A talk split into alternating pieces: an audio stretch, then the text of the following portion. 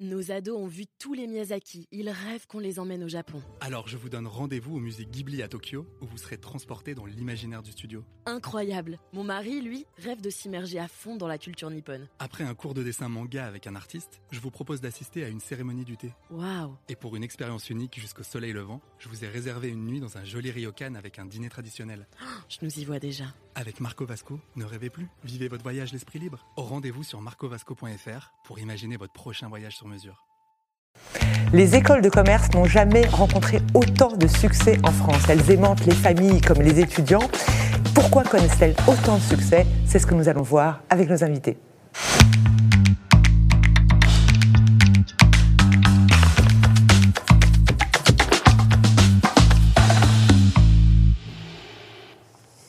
Alors, nos invités, Olivier Rollo, vous êtes euh, rédacteur en chef de L'Essentiel du SUP. Bonjour. Bonjour. Emma Ferrand, vous êtes journaliste au Figaro étudiant, spécialiste des écoles de commerce. Bonjour. Bonjour. Éric Lamarck, vous êtes directeur de l'IAE de Paris, l'Institut d'administration des entreprises, et président du, réseau des IAE de, France. Bonjour.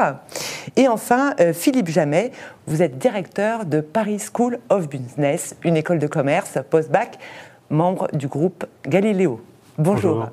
Euh, première question, euh, Olivier, euh, est-ce que comment sont installées finalement les écoles de commerce en France? On sait que la première école, de, la, plus ancienne école de, commerce dans le monde est l'ESCP, hein, fondée en 1819. comment, quelle est l'histoire finalement de ces écoles? Ah, L'histoire, effectivement, elle remonte à loin. On ne parlait pas de business school à l'époque, on parlait d'écoles de commerce, et c'est en France qu'on les a inventées, c'est ça qui est dingue. Parce qu'on avait besoin tout simplement pour les commerçants de se développer, pour leur famille, d'avoir une école.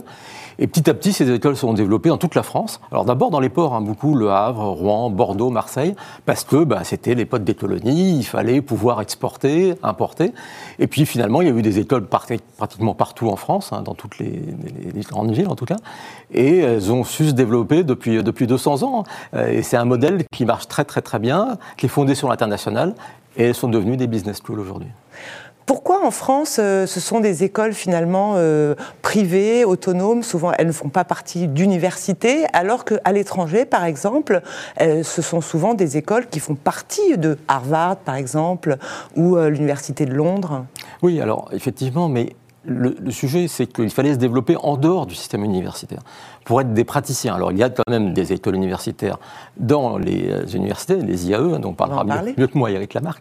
Euh, mais il fallait se développer en dehors du système pour avoir un système de praticiens qui n'était pas du tout le système de l'université. Donc, il fallait effectivement développer ces écoles en dehors de l'université. Dans les autres pays, elles sont souvent effectivement dans des universités, mais il y a quand même aussi des écoles indépendantes. Et c'est un système qui fonctionne très bien, puisque les écoles de management françaises sont pratiquement les meilleures du monde.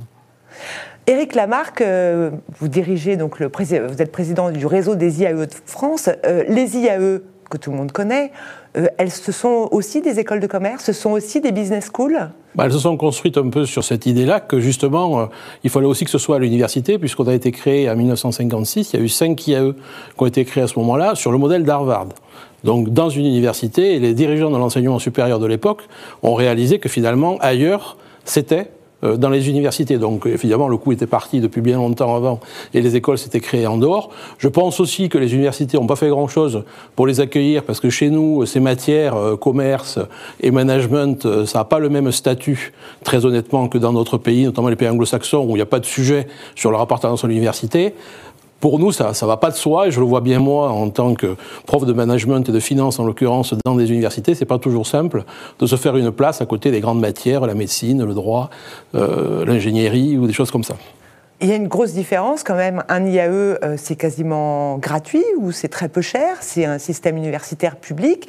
Les écoles de commerce euh, eh bien, sont privées ou dépendent de chambres de commerce. En tout cas, elles sont euh, beaucoup plus chères. comment vous arrivez à trouver un équilibre financier? Bah, L'équilibre financier, il fait qu'effectivement, nous recevons d'abord une partie des subventions de, de l'État, puisque une partie du corps professoral, ou voire la totalité du corps professoral, ce sont des fonctionnaires, et une partie des personnels administratifs, ce sont également des fonctionnaires, mais avec nos capacités aussi à faire de la formation continue, à faire de l'alternance, nous pouvons aussi nous payer euh, des euh, agents, des agents administratifs sur nos ressources propres.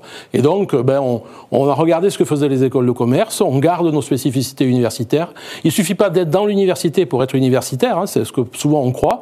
Non, il faut, participer à des conseils en commun, il faut écouter ce que dit un sociologue, ce que dit un juriste, etc. Hein, ces modèles d'université aujourd'hui où on met bout à bout des choses qui se parlent pas, euh, moi j'y crois pas tellement. Hein. L'université c'est un état d'esprit et c'est une culture et ça se construit. Et donc à un moment donné, Gaston Berger, puisque c'est lui euh, qui a ramené ça euh, des États-Unis avec les INSA d'ailleurs, bah, a dit il faut que ce soit dans l'université. Et d'ailleurs à l'époque, nous, on n'a jamais été appelé école de commerce. Rappelle, ce sont les écoles d'ingénieurs qui sont dans l'université. Voilà. Et, et on n'a jamais été appelé école de commerce. Enfin, on a été de suite appelé Institut d'administration des entreprises. Et à l'époque, les ESC, écoles supérieures de commerce qui existaient, ont ajouté et d'administration des entreprises. Elles n'ont pas voulu que le mot administration, donc on a eu ces SKE pendant euh, longtemps. Et en fait, c'est ça. Et vous aviez des batailles dans les villes où l'IAE se créait. Moi, je suis de Bordeaux. Enfin, euh, mon premier IAE, c'était à Bordeaux.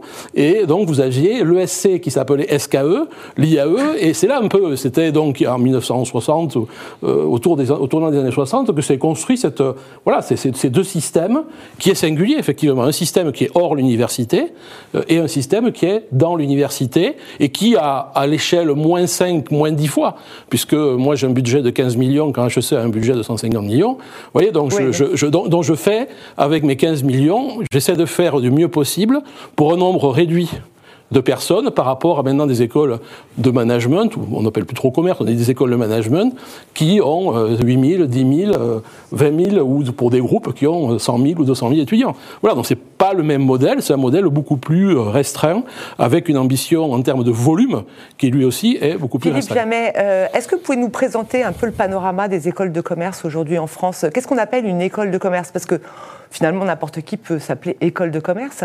Alors, n'importe qui, peut-être pas, mais en tout cas, disons, l'écosystème des écoles de commerce est finalement assez simple.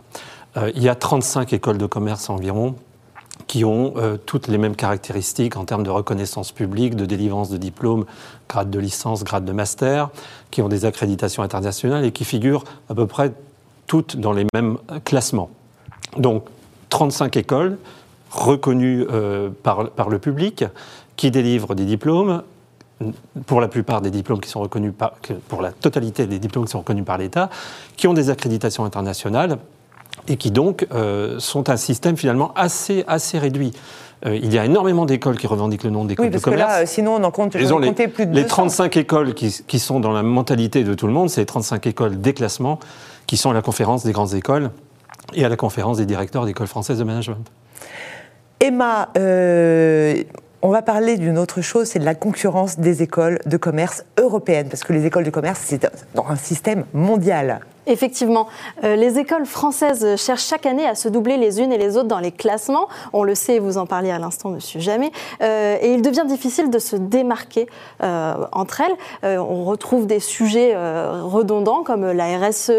On parle aussi beaucoup du métaverse ou bien. Alors la RSE, qu'est-ce que c'est? Eh bien, il s'agit, je, je, vais grossir le trait, mais il s'agit grosso modo du, du, développement durable et de, des questions d'inclusion et de diversité. voilà. Donc, ce sont des sujets que l'on retrouve beaucoup. Et pour sortir du lot, les écoles françaises ont élargi leur spectre et désormais elles aiment bien regarder un petit peu euh, ce que font leurs euh, voisines euh, en Europe, donc que ce soit sur la pédagogie, les réseaux d'alumni ou encore la localisation des campus par exemple. Et parmi ces écoles, je pense notamment à, la, à la IE University et à l'ESAD en Espagne. Il y a aussi la Nova au Portugal ou bien la Bocconi en Italie ou encore la London Business School à Londres. Euh, mais les écoles françaises ne sont pas les seules à regarder euh, finalement euh, chez leurs voisines. L'excellence bleu-blanc-rouge est très enviée et notamment les bons résultats dans les palmarès internationaux. ainsi, le, Financial Times classe quatre écoles françaises dans le top 10 européen. Et parmi elles, donc, ce sont HEC, l'ESSEC, l'EDEC et le SCP. Euh, de nombreuses écoles françaises disposent également de labels internationaux, euh, vous en parliez tout à l'heure, comme euh, AACSB, Equis ou encore AMBA pour les MBA. Et là encore, c'est un véritable gage de qualité. Est-ce qu'il n'y a pas un risque que les Français partent justement à l'étranger et quittent nos écoles tricolores pour d'autres pays, d'autres cieux? Oui, c'est le risque, évidemment, euh, et ce de plus en plus euh, après le bac avec les programmes bachelor ou les BBA, d'autant que les étudiants ne, visent pas seulement les pays européens, mais également le monde entier, et notamment le Canada. mais pour retenir leurs jeunes talents, les, les, écoles ont évidemment des stratégies, et elles misent sur l'offre des doubles diplômes avec des grandes écoles d'ingénieurs ou autres. Euh, et, ça leur permet évidemment de fidéliser leurs élèves. Euh, et puis, elles proposent, voire elles imposent euh, en parallèle une expérience internationale, ce qui leur permet finalement à ces jeunes-là quand même de goûter à l'expérience à l'étranger. Merci Emma. J'ai une question, Olivier. c'est pas un peu le bazar ces écoles pour des familles, pour des jeunes? Euh, alors si j'ai bien compris, on peut rentrer dans une école après le bac, hein, euh, pour Paris School of Business, vous êtes sur Parcoursup notamment. On peut rentrer à HEC après une classe préparatoire. On peut euh, faire un bachelor. On peut éventuellement faire un IAE et rentrer ensuite dans une école de commerce. C'est quoi ce bazar? C'est la jungle? Non, mais comment s'y retrouver? Voilà, moi je suis parent aujourd'hui, je me dis oula, mais comment je choisis la meilleure voie ah pour mon fils, ma fille? Eh ben, vous pouvez commencer par faire un BTS, c'est possible aussi. Commencer par faire un BUT en trois ans maintenant. Vous pouvez commencer par faire un bachelor et entrer ensuite dans une école post-prépa, ou alors évidemment faire une prépa, puis une école post-prépa, mais même faire une école après bac, après une prépa. Enfin, en fait, tout est possible. Et faire un bachelor et après entrer dans un IAE, même si c'est pas automatique. Il y a plein, plein d'options. Partir à l'international, comme, comme vous le disiez. Oui, il y en a de plus en plus qui vont justement dans une université étrangère et qui rentrent ensuite euh, dans une école de commerce, comme HEC. Ce qui fait jaser, effectivement, parce qu'ils n'ont pas fait de prépa et on considère qu'ils ont peut-être eu trichent moins un de petit Peu. Ils trichent ah, un peu. Ils sont un autre système, voilà, bon, qui marche bien aussi. Après tout, alors d'abord, ça coûte quand même relativement cher. Hein. Ça, c'est pas ouvert à tout le monde. Les prépas, c'est quasiment gratuit, toutes les prépas. Euh, vous allez faire deux ans à l'IE ou à l'ISE, euh, vous allez le sentir passer. Euh, donc là, quand même, il y a une grosse différence. Et effectivement, ça fait que bah, une école de commerce, ça coûte quand même relativement cher.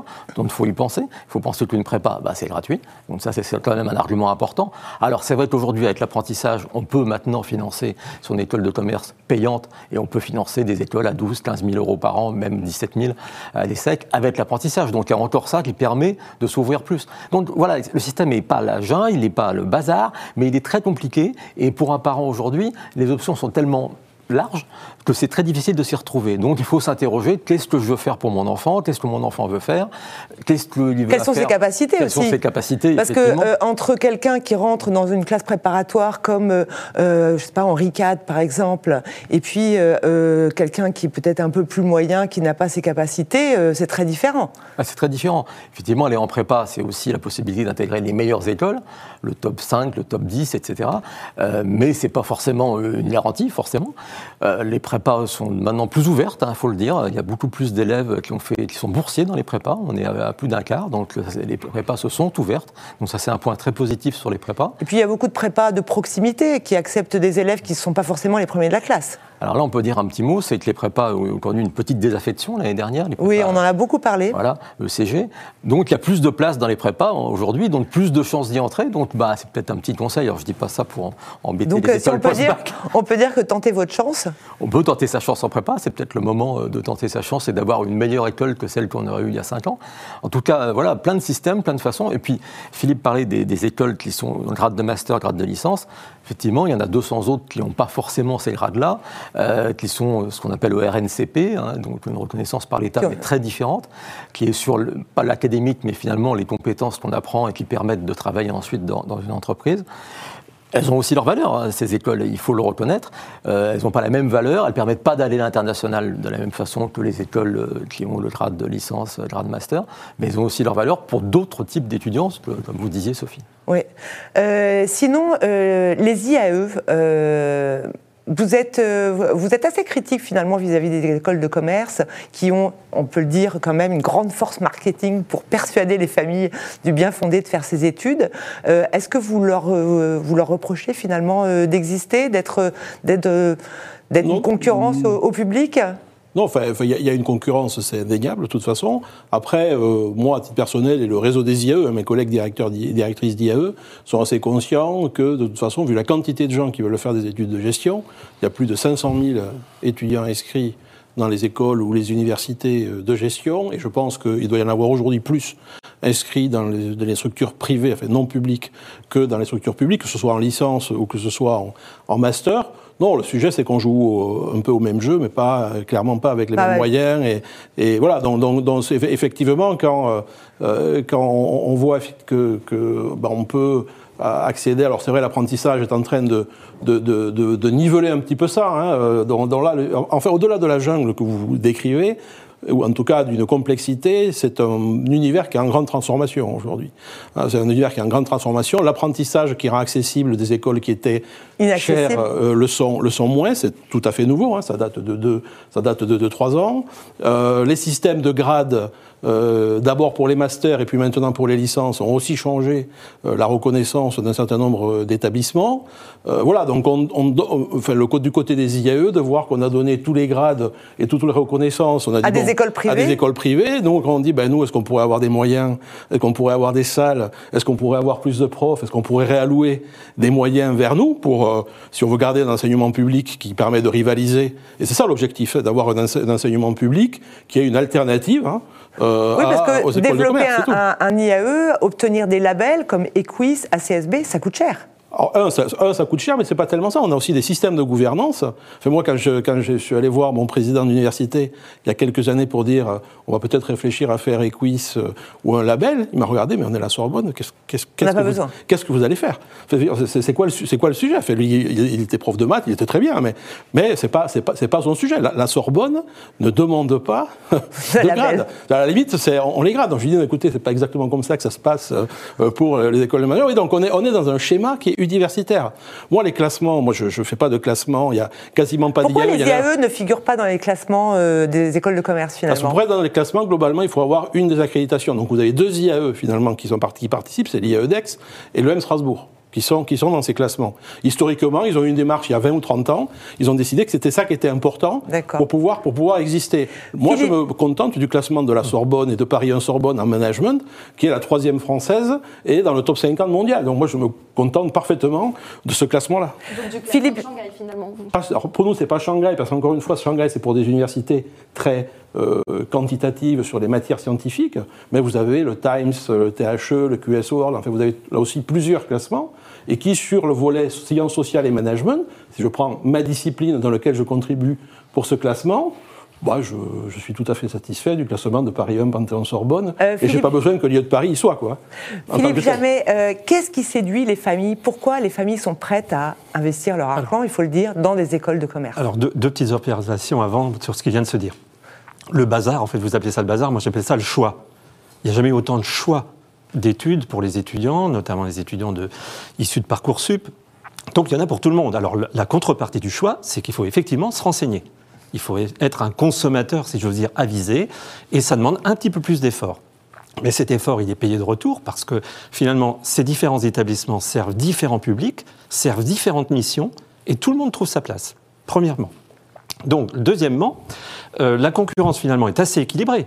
Parce que certes, les écoles de, management ont plus de moyens que des entités publiques, mais on ne va pas me dire que n'est pas un facteur de concurrence positif le fait d'être gratuit. Donc, d'un côté, il y a une gratuité, de l'autre, il y a des moyens. On ne peut pas tout avoir, on a ou l'un ou l'autre. Donc, finalement, tout ceci arrive à un équilibre qui est, euh, je veux dire, pas, gagné parce que, effectivement, vendre un produit qui, qui se trouve de qualité gratuit ailleurs, ce n'est pas simple. Donc pourquoi les, pourquoi les gens viennent chez nous? Oui. On pourrait se dire, après, tout, à partir du moment où il y a une offre publique, pourquoi il y a encore des clients ou des familles ou des étudiants qui vont dans, des écoles de commerce? Euh, Alors comme l'a dit Eric, bah, parce qu'il n'y a pas assez de place dans, l'offre publique. Ensuite parce que euh, des, des, familles, à tort ou à raison, je pense que c'est à raison, pensent qu'elles euh, préfèrent, même, même si elles n'ont pas énormément de moyens, il ne faut pas croire que des familles qui investissent dans les écoles de commerce, peut-être dans celles du top, mais dans celles de milieu ou du troisième tiers, ont des moyens démesurés. Pas du tout. Ce sont des gens qui ont des moyens, un peu de moyens pour investir pour leurs enfants, mais qui n'ont pas suffisamment de moyens pour se permettre euh, de les placer dans un système gratuit où ils vont échouer, en fait. Voilà. Donc, l'université, pour certaines personnes, n'est pas une option parce qu'il y a des risques d'échec en licence. Les écoles de commerce ont une réputation de professionnalisation, de placement et de retour sur investissement par les salaires que les étudiants recevront une fois diplômés. Et donc, il y a une attractivité. Je ne pense pas qu'on puisse durablement entretenir euh, une école de commerce payante sur un mensonge sur la promesse de valeur. C'est donc la proposition de valeur existe, qu'elle est perçue par les familles et qu'elle est reconnue comme valable à la hauteur de son investissement. Oui, et puis euh, euh, il existe des prêts aussi pour financer ces écoles de commerce. il existe des prêts, il existe des bourses, et comme l'a souligné Eric, effectivement, dans la plupart des écoles de commerce, une partie substantielle de la scolarité à Paris School of Business, c'est deux ans sur cinq euh, dans le programme Grande École est gratuit, non seulement gratuit, mais l'étudiant ou l'étudiant reçoit un salaire au travers d'un contrat d'alternance, euh, d'apprentissage par exemple. Donc finalement, euh, le, coût est assez lissé sur la, sur la... Vous avez un prix d'entrée, effectivement, affiché, mais le prix réel est en fait inférieur à ce qui est affiché en réalité du fait de ces différents dispositifs de financement. Il y a quelque chose quand même qui frappe lorsqu'on voit la différence entre l'université, euh, que je connais bien par ailleurs, et les écoles de commerce. Euh, c'est tout ce qui est euh, international et l'enseignement bilingue qui n'est pas offert par l'université finalement, ou parfois un petit peu, Eric Lamarck. Enfin, on a un changement par rapport à la concurrence européenne. nous, on vient d'initier, enfin nous, les universités, ont initié ces fameuses universités européennes. Moi, je suis ravi que dans l'ensemble UNA Europa de Paris 1, j'ai Édimbourg, la Business School d'Édimbourg, c'est une des meilleures d'Europe. J'ai KE Leuven, c'est une des meilleures d'Europe. Je vais avoir Madrid, la Complutense à Madrid. Donc moi, mon problème, c'est pas d'aller faire de la concurrence, c'est d'aller construire maintenant des parcours avec ces 3-4 entités qui sont des business schools accréditées, etc. Parce que dans notre pays, les accréditations ne posaient pas de sujet, etc. Nous-mêmes, on rentre dans le processus d'accréditation parce qu'on a enfin convaincu un peu tout le monde que c'était important. Il y a une dizaine d'IAE qui sont dans le process. Donc, on a enfin convaincu nos présidents d'université. J'étais encore à France Université hier pour leur dire pourquoi on fait ça. C'est pas pour euh, singer les écoles. Ça a une vraie valeur sur, sur l'international, etc. en termes d'attractivité. Donc, ça aussi, avec un peu de retard on est en train effectivement de, rattraper ce retard-là. Et plutôt que de faire un programme de 100 euh, accords, euh, comme je vois dans des dossiers, 100 accords euh, avec un, étudiant là, nous, on aura un parcours. Et on pourra envoyer sur 5 ans, si quelqu'un est à Paris 1 sur 5 ans, la licence n'est pas à l'IAE, elle est à l'école de management de la Sorbonne qui s'occupe plutôt de cette partie-là. Donc ils auront un semestre à Édimbourg, puis chez moi, ils auront un semestre à KE Leuven. Si ce n'est pas un parcours international, je ne sais pas ce que c'est. Et ça sera en anglais, évidemment. Là où ils seront, là où ils seront à l'international, j'ai des programmes entièrement en anglais. Donc si quelqu'un veut venir faire la formation continue ou en anglais, j'exporte mes programmes dans une dizaine de pays avec 600 étudiants à l'étranger. Ils sont tous en anglais. Bon, cette idée qu'il n'y a pas d'anglais, etc., c'est en train de se réduire fortement. Mais la stratégie n'est pas la même. Je ne peux pas entretenir 100 accord avec 100 instituts différents. J'en choisis 7 ou 8 qui font partie de l'ensemble UNA Europa.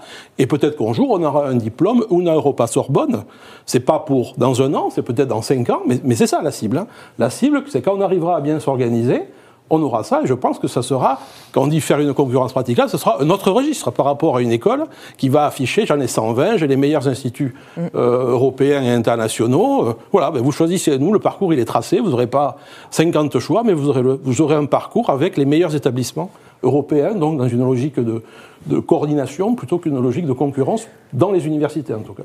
Ce que je constate aussi, euh, Olivier, c'est qu'il existe euh, bah, toujours le programme Grande École et puis un nombre considérable de euh, diplômes, de masters spécialisés, de bachelors, etc. pas toujours reconnus d'ailleurs, comme si la marque voulait finalement, bah, elle investit dans le programme un peu phare et puis après, eh bien, c'est les produits dérivés, hein. un peu comme les grandes marques de luxe vendent des porte-clés, c'est un peu ça parfois? Oui, alors le bachelor n'est pas forcément un porte-clés, euh, mais effectivement, ça a été développé. Pourquoi c'était développé? D'abord pour trouver un nouveau type d'étudiants les écoles se développaient, il n'avait pas assez d'élèves en prépa pour que les écoles post-prépa continuent à se développer, donc il fallait qu'elles créent des nouveaux programmes, tout simplement pour être visibles à l'international. Euh, Eric parlait d'écoles à 10 000 étudiants, oui, il faut aujourd'hui, euh, c'est mieux d'avoir 10 000 élèves pour pouvoir être visible à l'international, avoir une force de frappe. Donc on a développé des bachelors en 3 ans ou en 4 ans, des BBA, en général c'est plutôt en 3 ans, euh, puis des masters spécialisés, donc la post, euh, après un premier diplôme, et maintenant des MSC, qui sont des diplômes, eux, qui sont un peu intermédiaires euh, qu'on peut faire après un, troisième cycle, on dit plus troisième cycle, après un master. Euh, donc voilà, toute une série de diplômes qui font qu'on a énormément le choix pour avoir le diplôme de son école. Mais le tous les e chemins mènent à Rome, j'ai l'impression. Mais le PGE, le programme Grande École, reste le navire amiral. C'est sûr, c'est là que se joue la, réputation d'une école. D'où des problèmes de recrutement aujourd'hui, parce qu'il y a moins d'élèves en prépa. Enfin, cette année, vous l'avez dit souvent, il, manque 1000 élèves, donc il y a pas mal d'écoles post-prépa qui ne vont pas faire le plein, qui même vont euh, être très loin de faire le plein, même des écoles post-prépa qui n'auront peut-être aucun élève qui viendra de prépa. Et donc ça pose un vrai problème pour ces écoles. Est-ce qu'elles vont pouvoir continuer à faire un PGE post-prépa, alors qu'il y a moins d'élèves qui viennent de prépa? Enfin, euh, Eric le dit très bien, on est à un moment de mutation assez important, développement de l'apprentissage, moins d'élèves en prépa, concurrence internationale accrue, euh, le modèle va changer et puis euh, il y aura dans les années à venir peut-être un peu moins de, candidats puisqu'il y a moins, un peu moins d'élèves chaque année euh, qui sortent du lycée. Philippe Jamais, est-ce que là aujourd'hui on a une trentaine d'écoles de commerce Est-ce que dans, 10-20 ans on n'en aura plus que 10 ah, Personnellement, je, je, ne crois pas. Je ne crois pas parce que finalement, c'est les 35 écoles dont on parle, sont des écoles qui ont établi des systèmes de reconnaissance, notamment par les accréditations, qui sont finalement assez résilients. Ce sont des écoles qui ont également, ça vient d'être mentionné par euh, Olivier, eu l'intelligence de diversifier leur portefeuille. Donc finalement, elles sont assez, elles sont soumises à des aléas hein, sur certains de leurs de leurs programmes. On a cité le cas des classes préparatoires. Mais en réalité, euh, elles arrivent toujours à équilibrer leur attractivité par des programmes internationaux ou nationaux euh, qui, conjoncturellement, pour quelques années, vont fonctionner un peu mieux. Il faut aussi mentionner le développement du online, hein, qui est important dans beaucoup d'écoles. Donc je pense finalement ce, ce panorama-là est assez stable, assez résilient. Merci, merci à tous d'être venus pour parler des écoles de commerce. Merci beaucoup Emma et je vous dis à bientôt dans Paris d'école. Nos ados ont vu tous les Miyazaki. Ils rêvent qu'on les emmène au Japon. Alors je vous donne rendez-vous au musée Ghibli à Tokyo où vous serez transportés dans l'imaginaire du studio. Incroyable. Mon mari, lui, rêve de s'immerger à fond dans la culture nippone. Après un cours de dessin manga avec un artiste, je vous propose d'assister à une cérémonie du thé. Waouh. Et pour une expérience unique jusqu'au soleil levant, je vous ai réservé une nuit dans un joli ryokan avec un dîner traditionnel je nous y vois déjà. Avec Marco Vasco, ne rêvez plus, vivez votre voyage l'esprit libre. Au rendez-vous sur marcovasco.fr pour imaginer votre prochain voyage sur mesure.